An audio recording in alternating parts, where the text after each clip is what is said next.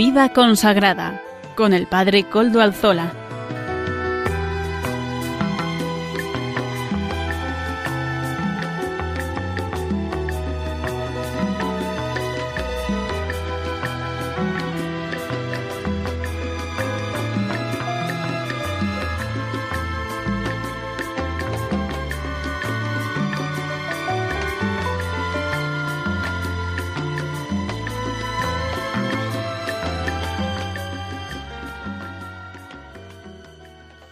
Buenas tardes, hermanos, amigos y oyentes. Hoy es jueves y son las cinco de la tarde, una hora menos en las Islas Canarias. Es por tanto la hora de vida consagrada en Radio María. Le saluda con sumo gusto Padre Coldo Alzola, Trinitario, emitiendo hoy, como es habitual en mi caso, desde Algorta, Vizcaya, desde esta localidad donde yo ejerzo también mi ministerio. Recen por mis parroquias, las parroquias trinitarias de Algorta, Santísimo Redentor y Santísima Trinidad. Recordamos también a todas las personas que se unen a este programa desde los distintos lugares y los ponemos bajo la intercesión del Beato Domingo Iturrate, nuestro patrono y protector. Saludo a quienes nos están ayudando en el control en Madrid, gracias a su servicio, porque hoy así también podemos emitir, gracias a su labor. Gracias de verdad. Hoy que es 29 de septiembre de 2022, los santos ángeles, arcángeles, arcángeles, San Miguel, San Gabriel, San Rafael, un día extraordinariamente hermoso para que nosotros podamos reflexionar sobre la creación de Dios, que ha creado lo visible y lo invisible. Hoy nos siguen acompañando nuestras colaboradoras de, este tiempo, Natalia Mendieta y Almudena M. Echevarría, y más contenidos eh, para esta tarde de jueves de la mano de la vida consagrada y sus múltiples formas. Ya saben además que se pueden poner en contacto con el programa por medio del correo electrónico lo recuerdo por si acaso. Vida consagrada arroba es. Ustedes pueden escribirme a él y yo mismo les contestaré. Recuerdo también que nos pueden escuchar por medio de los podcasts de la web y a suben el nuestro. No lo olviden.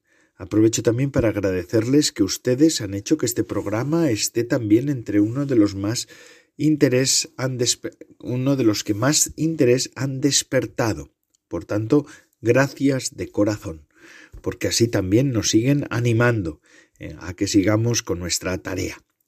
Y como vengo haciendo en este último tiempo, voy a comenzar haciéndome eco de la actualidad eclesial, porque a mí me parece que nosotros tenemos derecho a enterarnos de lo que pasa en la Iglesia de primera mano. Esto es una de las tareas que hace Radio María en general y este programa también lo pretende hacer. Voy a comentarles, como siempre, me hago eco de la audiencia general del Papa. Y es que ayer, miércoles, tuvo la audiencia general, tuvo lugar la audiencia general de Roma. El cardenal Konrad Krajewski había regresado de Ucrania, en el que quizá ha sido el, el viaje más peligroso de su existencia. Mientras cargaba víveres en una furgoneta junto a un obispo católico, otro protestante, alguien les disparó. El Papa, durante la audiencia general, dio a entender que el cardenal estaba de regreso a Roma. Esta mañana pude hablar con el cardenal Krajewski, que estaba volviendo de Ucrania y me ha contado cosas terribles. Pensemos en Ucrania y recemos por este pueblo maltratado, decía el Papa, invitaba el Papa a toda la Iglesia, no solamente a los que estaban ayer en la audiencia, sino a toda la Iglesia. Durante la audiencia el Papa había retomado también el ciclo de catequesis sobre el discernimiento. La semana pasada lo había interrumpido para hablar de su viaje a Kazajistán, como ya habíamos anunciado y, he informado en este programa. En esta ocasión explicó que los afectos juegan un papel importante en el discernimiento. dijo que pueden ayudar a entrar en contacto con Dios, o todo lo contrario. a veces, ¿no? Los afectos, tanto para un lado como para otro. Para evitar que alejen de Dios, el Papa propuso rezar con sencillez. Pero lo vamos a escuchar de su propia voz, porque hizo un resumen, como todas las semanas suele hacer, de la catequesis en lengua española. Vamos a escuchar ese resumen que el Papa hizo ayer. Queridos hermanos y hermanas, en esta catequesis sobre el discernimiento reflexionamos acerca de uno de los elementos constitutivos del discernimiento, que es la oración. La oración es indispensable para el discernimiento espiritual porque nos permite entrar en intimidad con el Señor, ser sus amigos y así poder reconocer lo que a Él le agrada. Esta relación íntima o relación familiar con Dios también nos ayuda a alejar los miedos y las dudas que pueden turbar nuestro corazón cuando nos disponemos a cumplir su voluntad. Sabemos que discernir no es fácil, porque no somos máquinas que reciben instrucciones y las llevan a cabo, sino personas.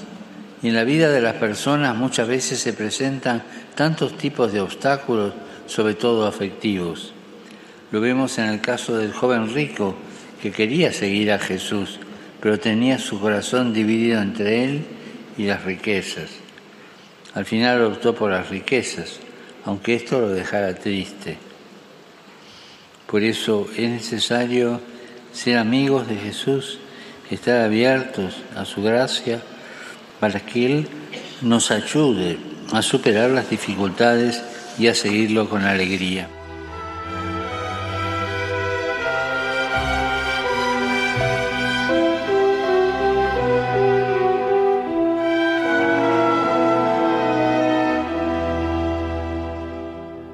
Gracias, Papa Francisco. También dijo en esa misma audiencia que hay muchos modos de rezar, como el de un religioso que estaba en la portería de un colegio. Me ha hecho gracia esta anécdota que contó.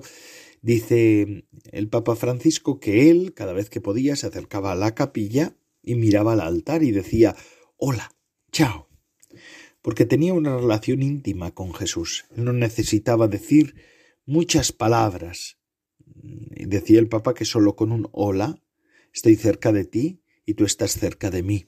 Con eso basta. El ciclo de catequesis sobre el discernimiento es un tema muy importante para el Papa. En muchas ocasiones ha subrayado la importancia de aprender a discernir para tener una vida de fe cada vez más profunda. Damos gracias a Dios por por, este, por esta catequesis del Santo Padre y pedimos que también todos nosotros podamos ser dóciles al Señor en nuestros discernimientos personales, en, tantos, en tantas líneas y en tantas realidades tenemos que seguir discerniendo. También ahora quisiera informarles sobre una, una, notificación que han dado desde el Vaticano, ¿verdad? Han informado que el Papa va a viajar a Bahrein eh, del 3 al 6 de noviembre. Queda algo más de un mes. Y allí participará en el Foro para el Diálogo, una iniciativa creada para promover el diálogo entre Oriente y Occidente. Es verdad que el Vaticano no ha publicado aún los detalles del viaje, pero sí que ha adelantado que el, el pontífice perdón, visitará dos localidades, Manama y Aguali. Allí, allí, diciembre de 2021, se consagró la Catedral Nuestra Señora de Arabia, patrona del Golfo Pérsico. Se trata de una obra llevada a cabo por un arquitecto italiano bajo la dirección artística de Kiko Argüello, iniciador del camino neocatecumenal. Matías del Prete, el arquitecto, dice que el vicario apostólico en Arabia, Camilo Balín, Monseñor Camilo Balín, yo lo conocí en un encuentro que tuvimos con él, los Trinitarios, en el capítulo general, en el 2019, es un hombre profundamente espiritual, es eh, comboniano, misionero comboniano, que lleva allí muchos años, un hombre de una talla humana, o bueno, física, tan grande como la talla espiritual suya. Y es que el vicario apostólico de Arabia lo ha planteado como un punto de referencia para todo el Golfo Pérsico. Hay que tener en cuenta que la presencia católica es importante, con unas 200.000 personas entre filipinos e indios con una gran identidad religiosa. El Papa al regresar de su viaje a Kazajistán ya había adelantado que a pesar de sus problemas de, rodilla seguirá viajando, decía el Papa Francisco, que es difícil, que la rodilla aún no se ha curado, pero que el próximo viaje lo iba a hacer. Solo faltaba saber la fecha del viaje, que será el número 39 de su pontificado. Además, se convertirá en el primer papa en visitar el reino de Bahrein, situado en la costa oeste del Golfo Pérsico. Pues mira, demos gracias a Dios también por esta por este ímpetu de nuestro Papa Francisco, ¿verdad? Como quiere conocer también las periferias del mundo porque al final, al fin y al cabo, Bahrein es un lugar donde los cristianos son minoría. En Kazajistán ha pasado algo parecido. Quiere acompañar a esas iglesias que a veces se sienten pequeñas, que a veces pueden sentirse también olvidadas en algún sentido. Vamos a pedir por todas estas iglesias que el Señor las sostenga, sostenga a los cristianos de allí. Y especialmente vamos a pedir también, además de pedir por el Papa, por ese viaje apostólico, como no, yo creo que debemos pedir hoy más que nunca también por el Monseñor Balín, que es un hombre que está allí viviendo su ministerio de una manera muy entregada. No es fácil lo que está viviendo Monseñor Balín. Pues pedimos por todos ellos. Y gracias a Radio María podemos informar de estas cosas y de otras muchas más. Gracias a Radio María podemos estar al tanto de la realidad eclesial y formarnos poco a poco con distintas, eh, con distintas formas y distintos contenidos. Así pues, vamos a escuchar ahora cómo podemos acompañar y ayudar a esta Radio de la Virgen. Así, así, de esta manera, nos invita Radio María a colaborar con ella.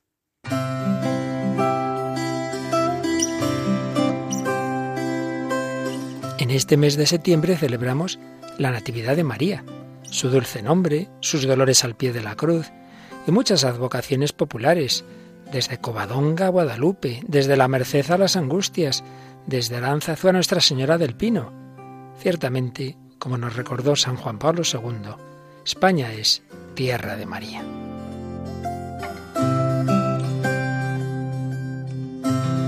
Sin embargo, son cada vez más las personas que no conocen quién es realmente la Virgen, ni tienen fe en su Hijo Jesucristo. Por eso, Radio María quiere colaborar en la evangelización de nuestro mundo, para que todos tengan la oportunidad de conocer y amar a Jesús y María. Para ello necesitamos tu ayuda, tu oración, compromiso voluntario y donativos, que nos permitirán llevar la buena noticia a las últimas periferias de la Tierra. Puedes informarte de cómo colaborar llamando al 91 822 8010 entrando en nuestra página web radiomaria.es. Para que el mundo entero sea tierra de María.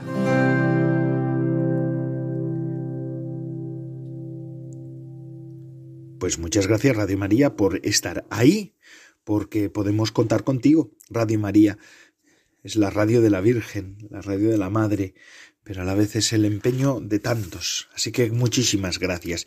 Y seguimos con nuestro programa. Ahora voy a seguir, darle paso a una colaboradora nuestra de estos días, de este tiempo, Natalia Mendieta, que nos ofrece esas meditaciones sobre el Espíritu Santo. Adelante, Natalia Mendieta. Buenas tardes, Padre Coldo. Hoy vamos a hablar del último don del Espíritu Santo, el don de temor de Dios. No se trata de un miedo ni distancia, sino el humilde reconocimiento de la infinita grandeza del Creador. Es temor a ofender a Dios, reconociendo la propia debilidad.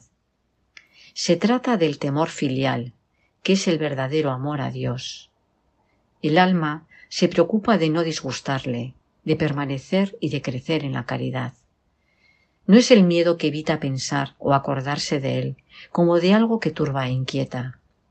Ese fue el estado de ánimo de Adán y Eva, después de cometer el pecado original, que los llevó a ocultarse de la vista de Yahvé.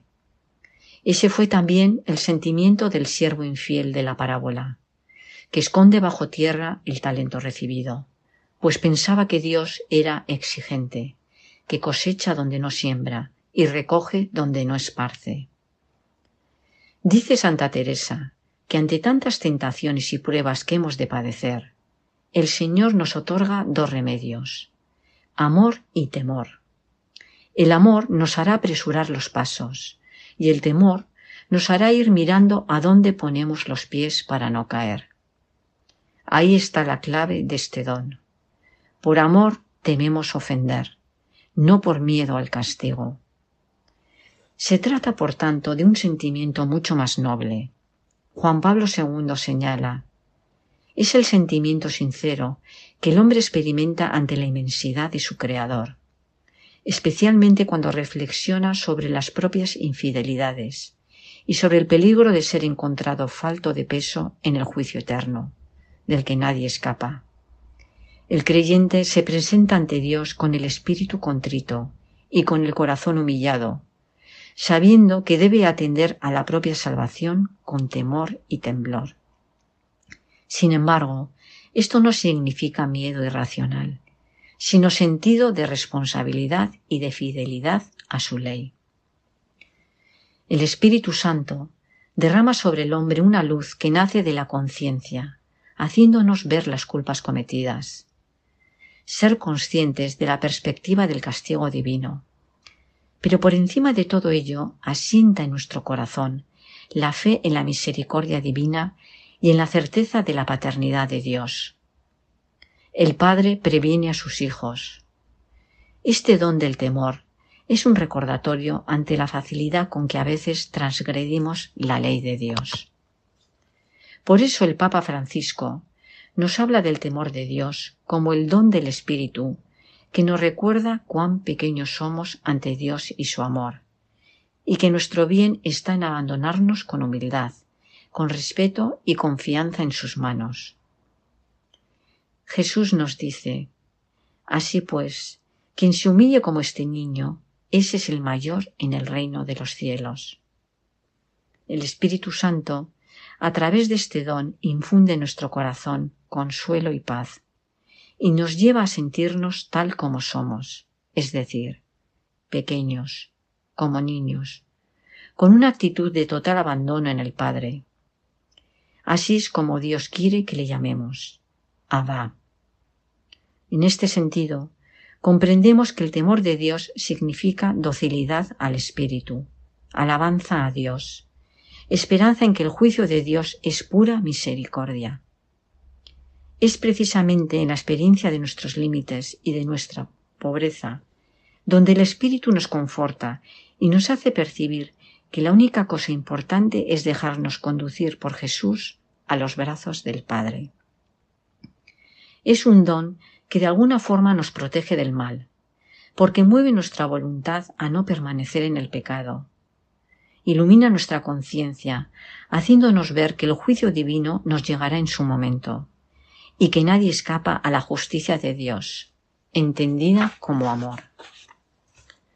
Como todos los demás dones, tenemos que suplicar a Dios, pedirle incansablemente que nos dé la humildad para acudir a Él en la necesidad, para no cuestionarle o dudar de su bondad, para no dejar que la soberbia nos mueva a actuar con prepotencia o con desconfianza. En definitiva, para reconocer que sólo su amor es el camino, la verdad y la vida. Como dice el Salmo, el afligido invocó al Señor, Él lo escuchó y lo salvó de sus angustias el ángel del Señor acampa en torno a quienes lo temen y los protege.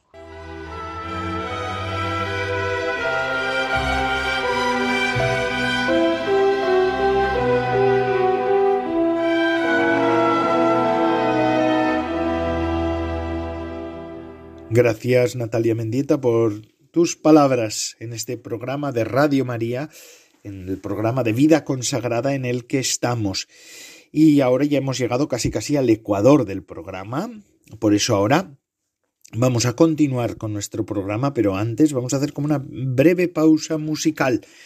La pausa musical nuestra siempre nos la sirve Amaro Villanueva, que nos ofrece todas las semanas el espacio música para evangelizar. Además, les voy a decir la verdad, que él es el que nos, bueno, siempre digo la verdad, ¿verdad? Pero él es el que nos sirve, a nosotros, a los de a este programa, el que nos sirve subiendo los podcasts de la web. Gracias a él podemos subir nuestro podcast de la web. Adelante, Amaro Villanueva y música para evangelizar.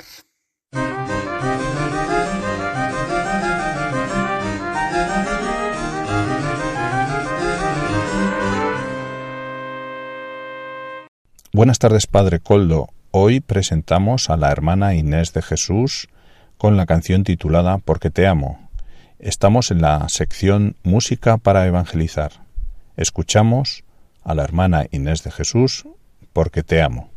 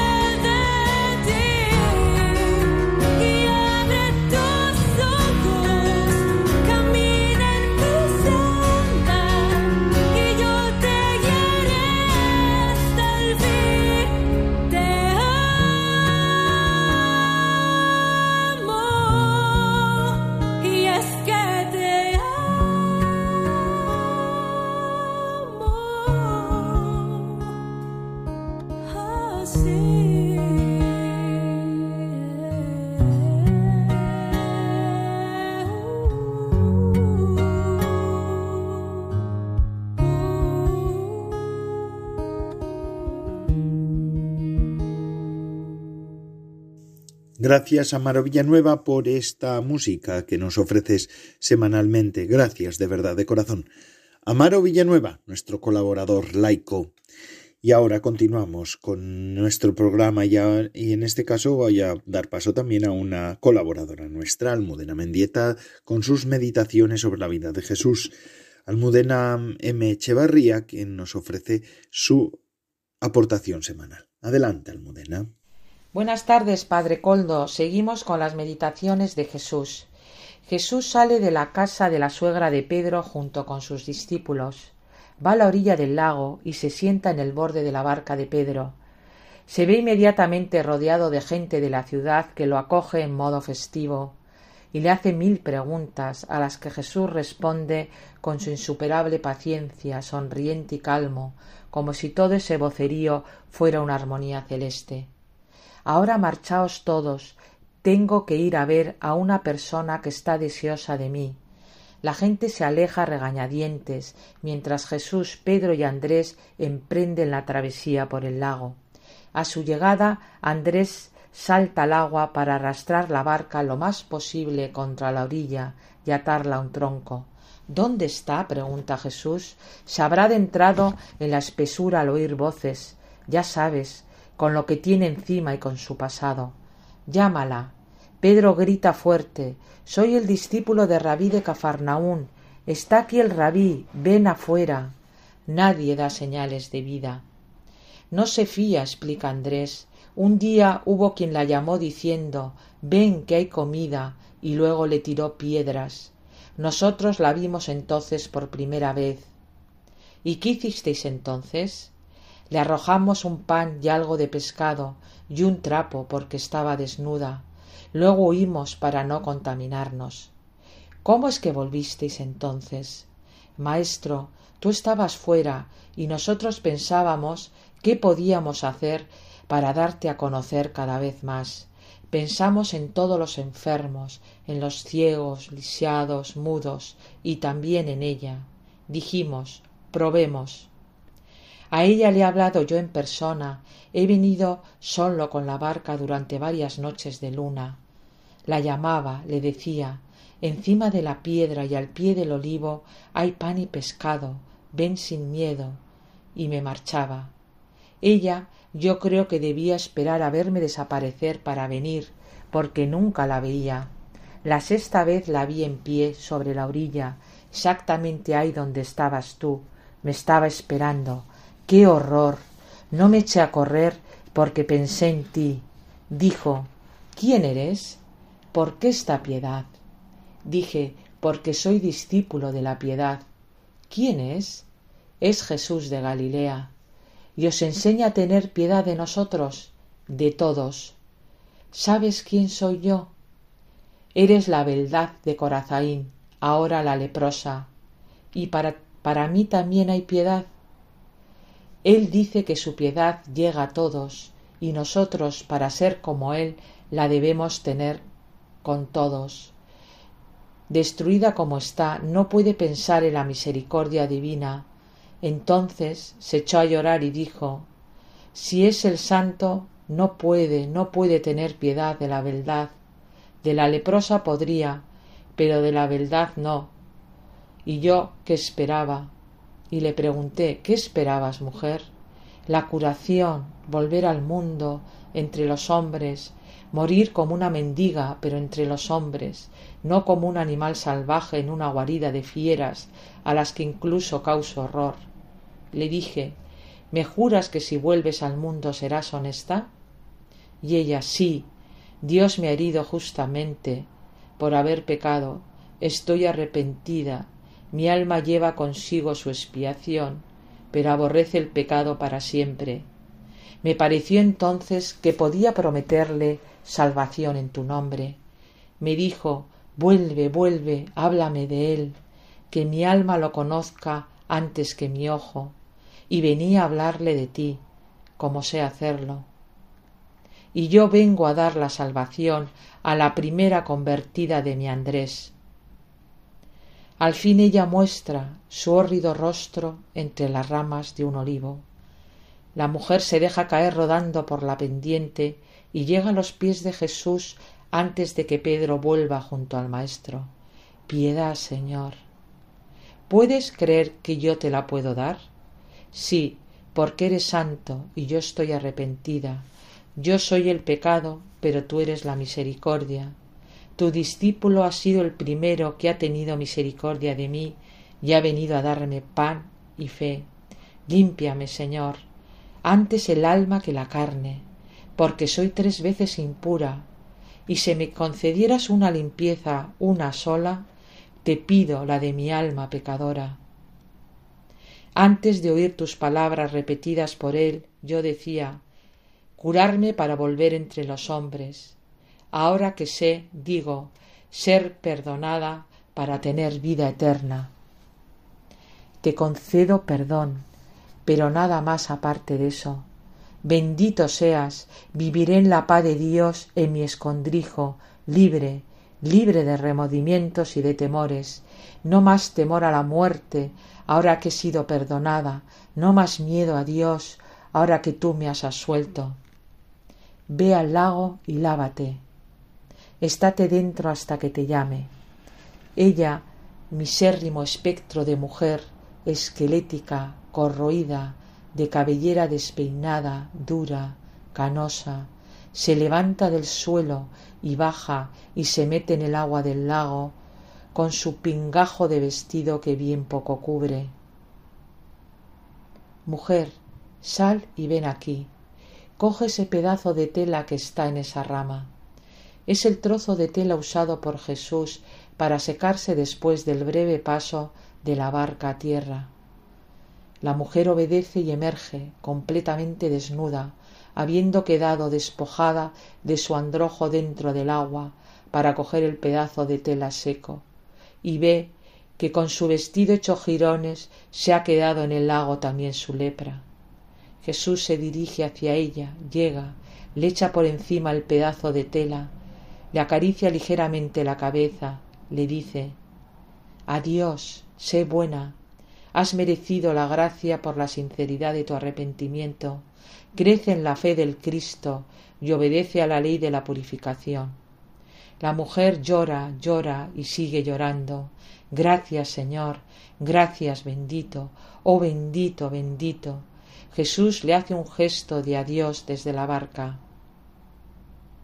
Jesús ahora con todos los discípulos entra en la sinagoga de Cafarnaún. La noticia del nuevo milagro debe haber corrido ya porque se oye mucho murmullo y muchos comentarios. Jesús está ya en el puesto y comienza.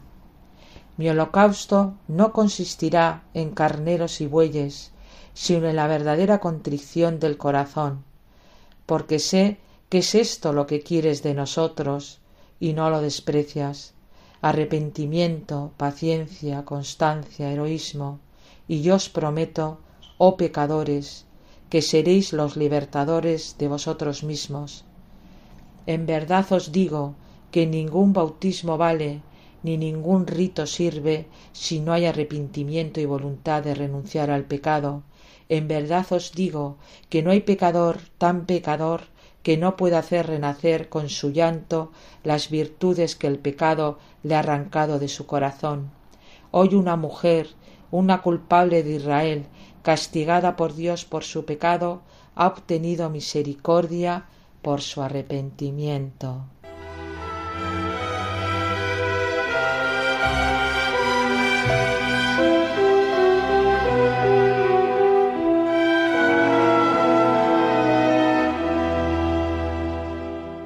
Gracias Almudena M. Echevarría, quien nos ofrece esta sección de meditaciones sobre la vida de Jesús.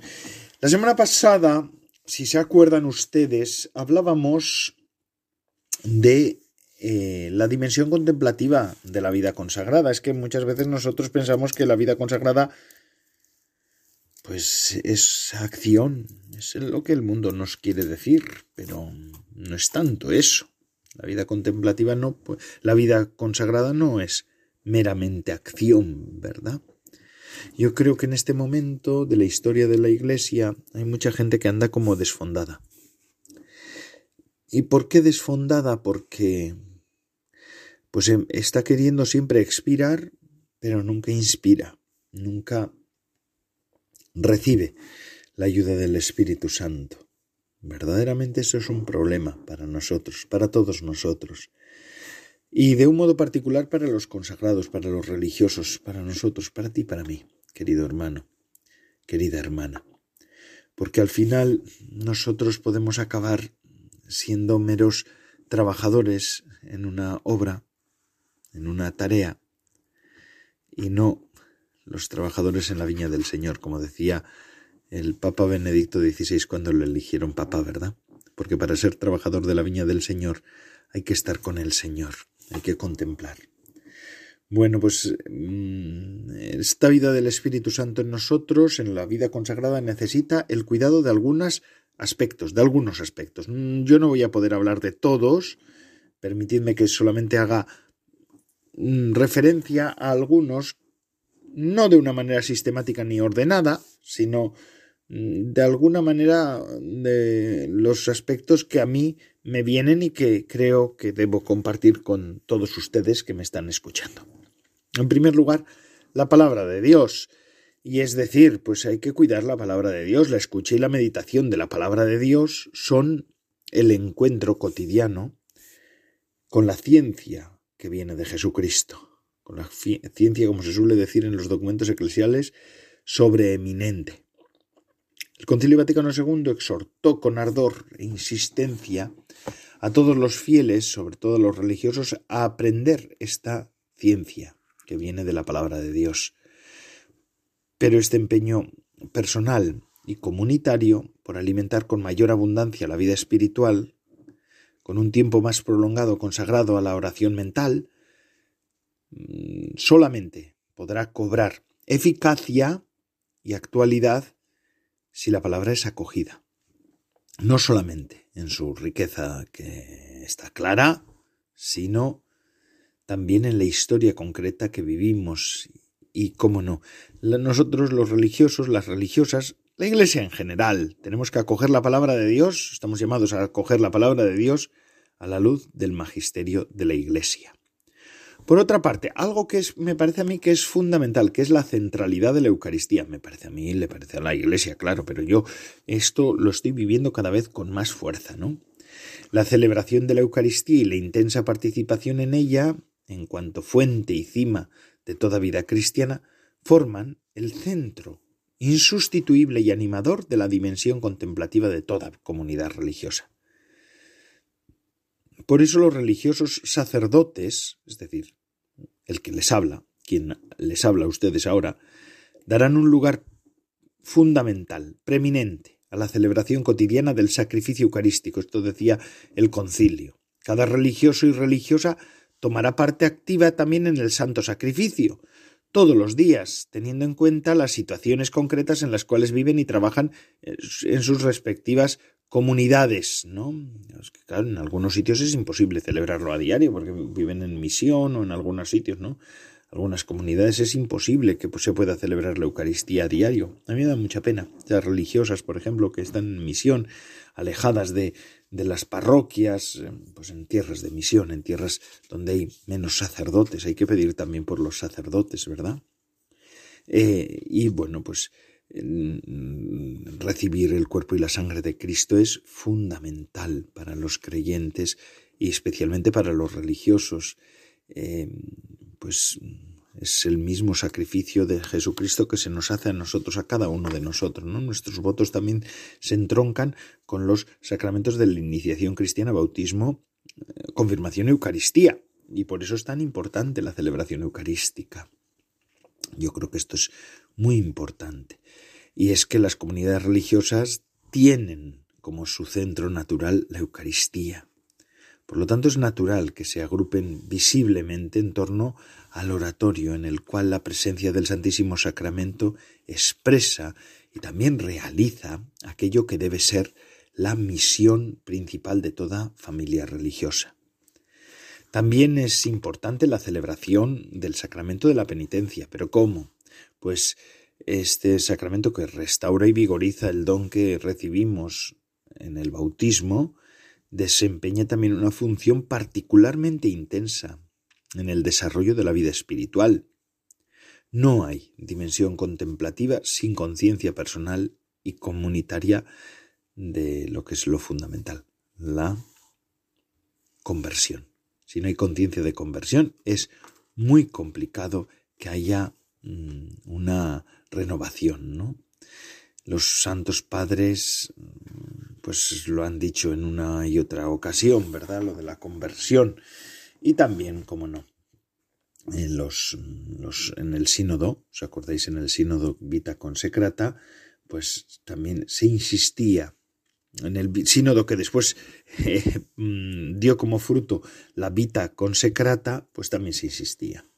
Otro aspecto que es fundamental es la dirección espiritual.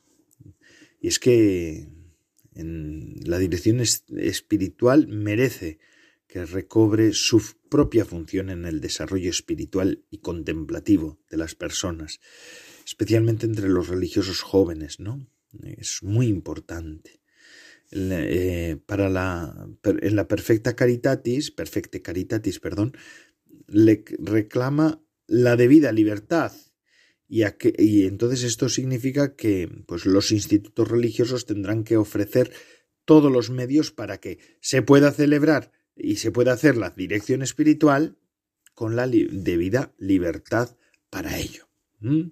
Otro aspecto que para nosotros suele ser fundamental, la liturgia de las horas, ¿no? el oficio divino, la obra de Dios que está presente en la Iglesia, el oficio de las horas, es fundamental para los religiosos. ¿no? Nosotros santificamos el tiempo y por la mañana, al mediodía, por la tarde y a la noche, eh, pues estamos diciendo que el Señor es alabado.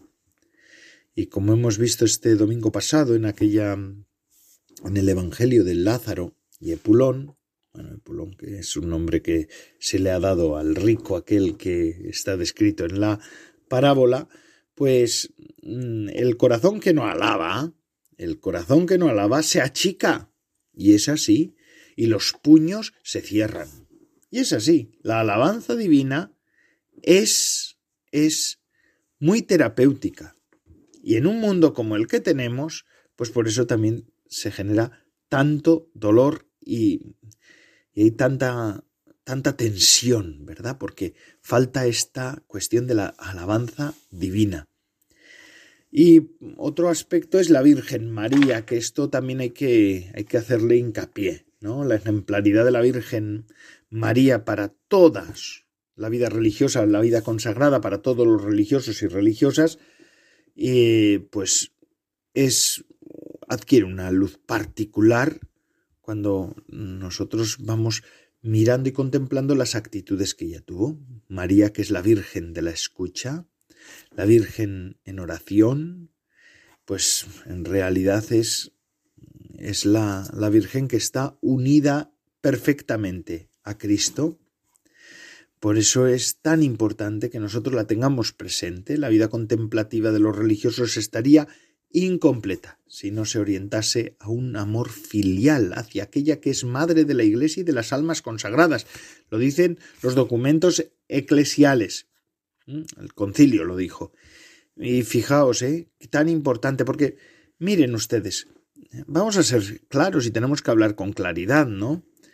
Eh, la hay, hay, devociones en la espiritualidad cristiana que son muy loables, pero la dimensión mariana en el camino espiritual es insustituible, imprescindible. Si no es una espiritualidad mariana, no es una espiritualidad cristiana. O mejor dicho, para que quede más claro, toda espiritualidad cristiana, sea cual sea, con los acentos que tenga, tiene que tener su dimensión mariana. Y esto los institutos antiguamente lo expresaban porque cada instituto tenía su advocación también.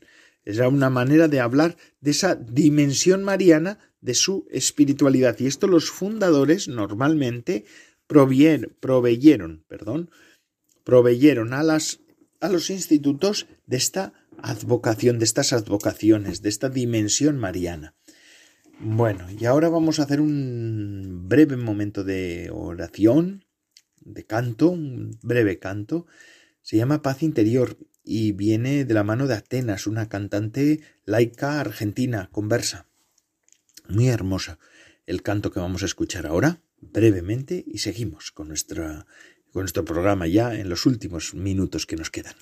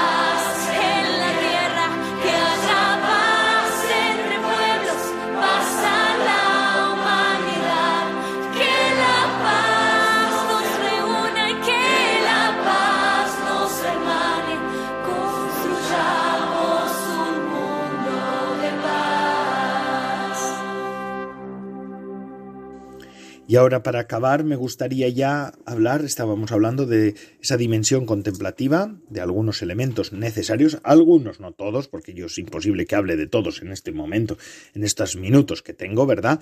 Pero mm, de unos cuantos mm, elementos indispensables para para la vida contemplativa, para la dimensión contemplativa, más bien, de la vida consagrada, de la vida religiosa.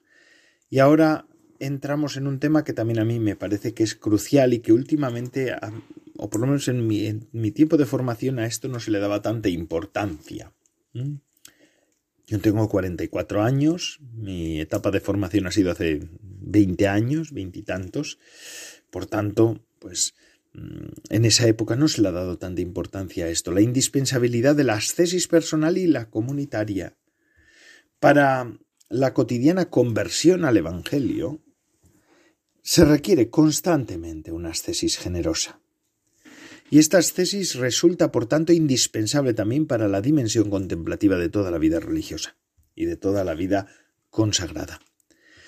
Por eso las comunidades religiosas deben presentarse en la Iglesia como comunidades orantes y también, como no, penitentes, recordando la orientación conciliar, según la cual la penitencia no ha de ser solamente interna e individual, sino también externa y social. Esto lo decía el Concilio Vaticano II. De este modo, los religiosos también darán testimonio de la relación misteriosa que existe entre de dos cosas que sí que van siempre unidas y de la mano, renuncia y alegría, sacrificio y amplitud de corazón, disciplina y libertad espiritual. Y es que es así, y es que es así, lo descubrimos ahora cada vez más. Ya está, los psiquiatras hablan de estas cosas. En particular, el crecimiento de la dimensión contemplativa no puede conciliarse con el uso indiscriminado y a veces imprudente de los medios de comunicación social, de...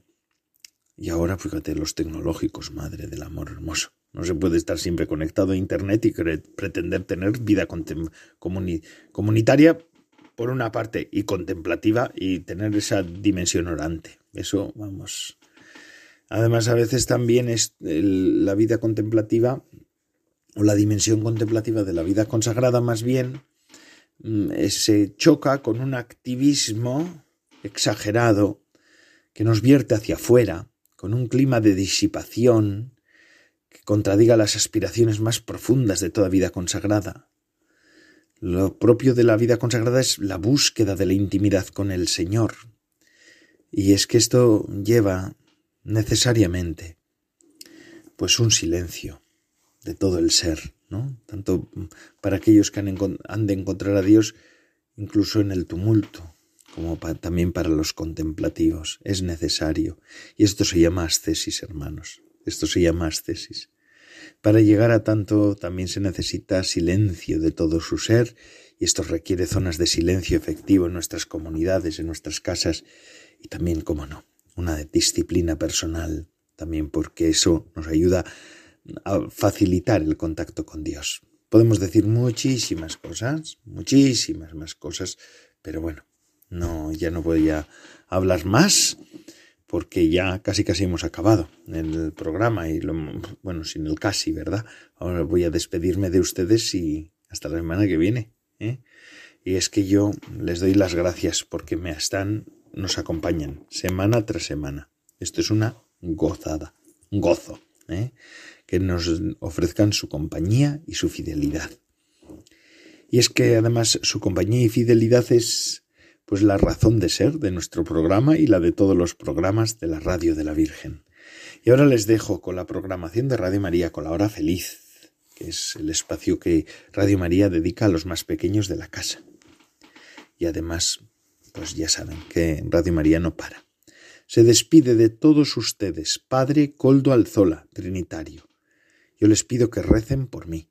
Yo lo hago por ustedes. Hasta la semana que viene, si Dios lo quiere.